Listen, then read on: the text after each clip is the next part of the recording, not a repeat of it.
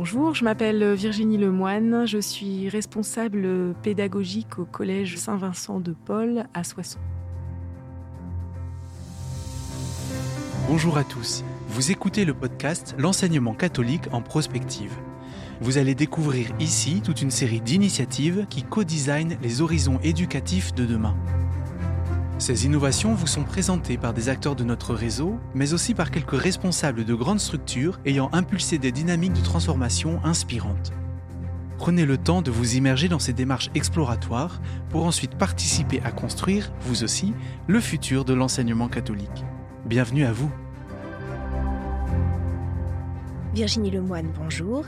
Votre collège Saint-Vincent-de-Paul à Soissons est une structure spécialiste de l'encrochage scolaire c'est-à-dire qu'elle vise à réconcilier avec l'école des élèves qui menacent de décrocher. Pouvez-vous nous raconter comment, pourquoi ce dispositif est né? En fait, c'est un collège qui a été euh, créé en 2018. Il est venu du fait que nous habitons dans l'Aisne, qui est un département essentiellement euh, connu pour son illettrisme et parfois des difficultés euh, sociales. Et on s'est rendu compte qu'il y avait un manque que des élèves n'arrivaient pas à revenir dans le système euh, dit classique et que ces élèves-là euh, finissaient euh, finalement sans aucune formation. Il existe dans le public, dans l'enseignement public, des classes que l'on dit être des classes relais, mais les classes relais, souvent, c'est deux semaines, trois semaines. Donc on sort l'élève de sa classe, on le remet un petit peu à niveau en trois semaines, en un mois, et on le remet dans le système classique. Donc on s'est rendu compte que c'était vraiment quelque chose qui était... il y avait un manque à ce niveau-là. Et euh, dans notre établissement, donc, qui est un établissement vincentien, c'est-à-dire Saint-Vincent-de-Paul, le charisme de Saint-Vincent-de-Paul, c'est l'accueil des gens en fragilité.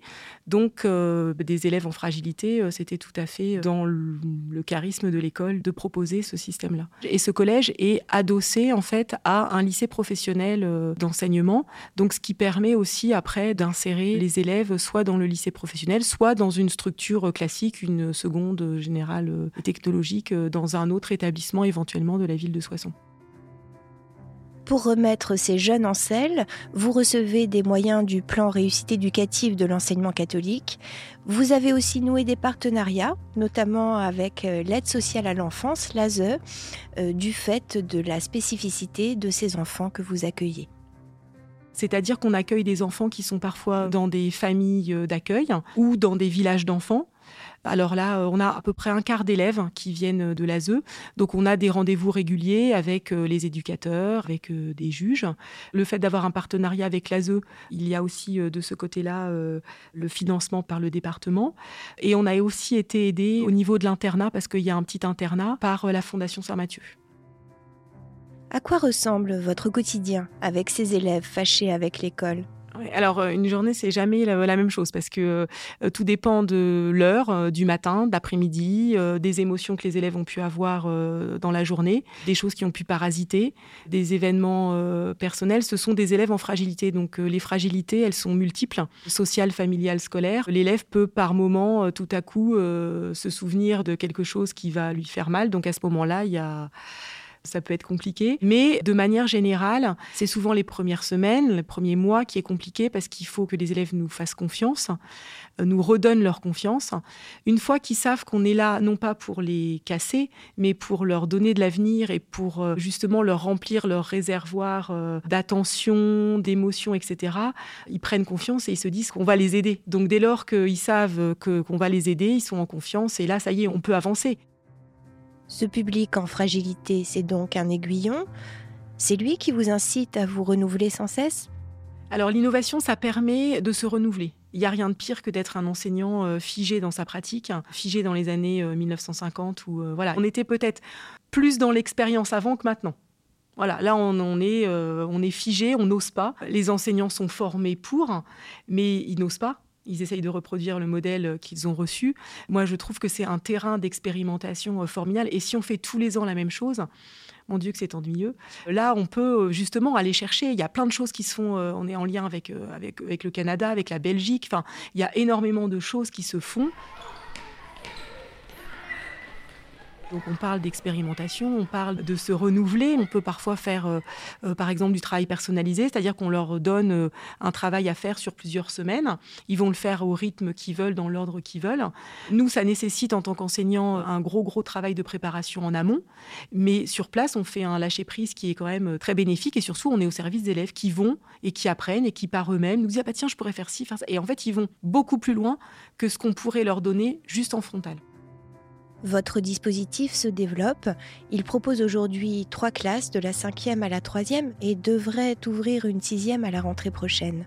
Avez-vous identifié des freins ou effectué des ajustements depuis le démarrage? Avez-vous des points de vigilance à partager? On s'est rendu compte qu'on pouvait vraiment pas accueillir euh, tous les élèves avec des problèmes comportementaux. Euh, là, c'est vraiment quelque chose qu'on ne sait pas faire et on va s'essouffler et on, ne va pas aider les élèves. Donc ça, c'est vraiment quelque chose auquel il faut qu'on fasse attention, c'est-à-dire avoir toujours un recrutement qui soit équilibré. On ne peut pas venir enseigner là euh, si on n'a pas envie. Il faut vraiment euh, adhérer à ce projet, il faut vraiment avoir envie d'enseigner avec euh, des enfants qui peuvent être en, fragilité. Le niveau est encore plus hétérogène, donc il faut vraiment euh, savoir se remettre un peu en difficulté, il faut savoir lâcher prise aussi, il faut savoir aussi guider les élèves, donc être ferme et poser un cadre assez sécurisant au début. On ne peut pas enseigner si on n'a pas envie, on ne peut pas enseigner si on ne veut pas donner encore plus. Alors parfois, on se retrouve, euh, soit on n'a pas d'enseignant, soit on en a un qui n'a pas vraiment d'expérience. Donc là, il faut euh, être au quotidien et régulièrement euh, dans la formation. Voilà, donc on recrute plutôt des profils atypiques, des enseignants qui aiment, qui ont envie de faire ce projet-là parce que ça, c'est important. Est-ce que vous diriez, Virginie Lemoine, que votre métier d'enseignant a changé? La posture de l'enseignant, elle a changé. En fait, c'est aussi un peu là-dessus qu'on veut essayer de jouer sur le triptyque euh, espace-classe, posture de l'enseignant, posture de l'élève. C'est-à-dire que si on change l'un des éléments de ce triptyque, tout change. Si vous enlevez les tables et chaises, forcément, l'enseignant se met plus à la même place. Donc forcément, il est plus à côté du tableau. Et l'élève, si le prof n'est plus devant lui en train de lui donner les choses, il est forcément obligé de s'adapter. Donc euh, déjà, enlever un bureau dans une classe, la posture change. Mais après, voilà, c'est euh, chacun apprend au contact euh, de l'autre. Et je pense que quand on a enseigné euh, dans un établissement comme ça avec des enfants en fragilité, on sait le faire partout, de toutes les manières, et on est adaptable à tout. Vous avez écouté un épisode du podcast L'enseignement catholique en prospective. Pour découvrir d'autres innovations pédagogiques et éducatives, rendez-vous sur notre site enseignement-catholique.fr. Merci pour votre écoute.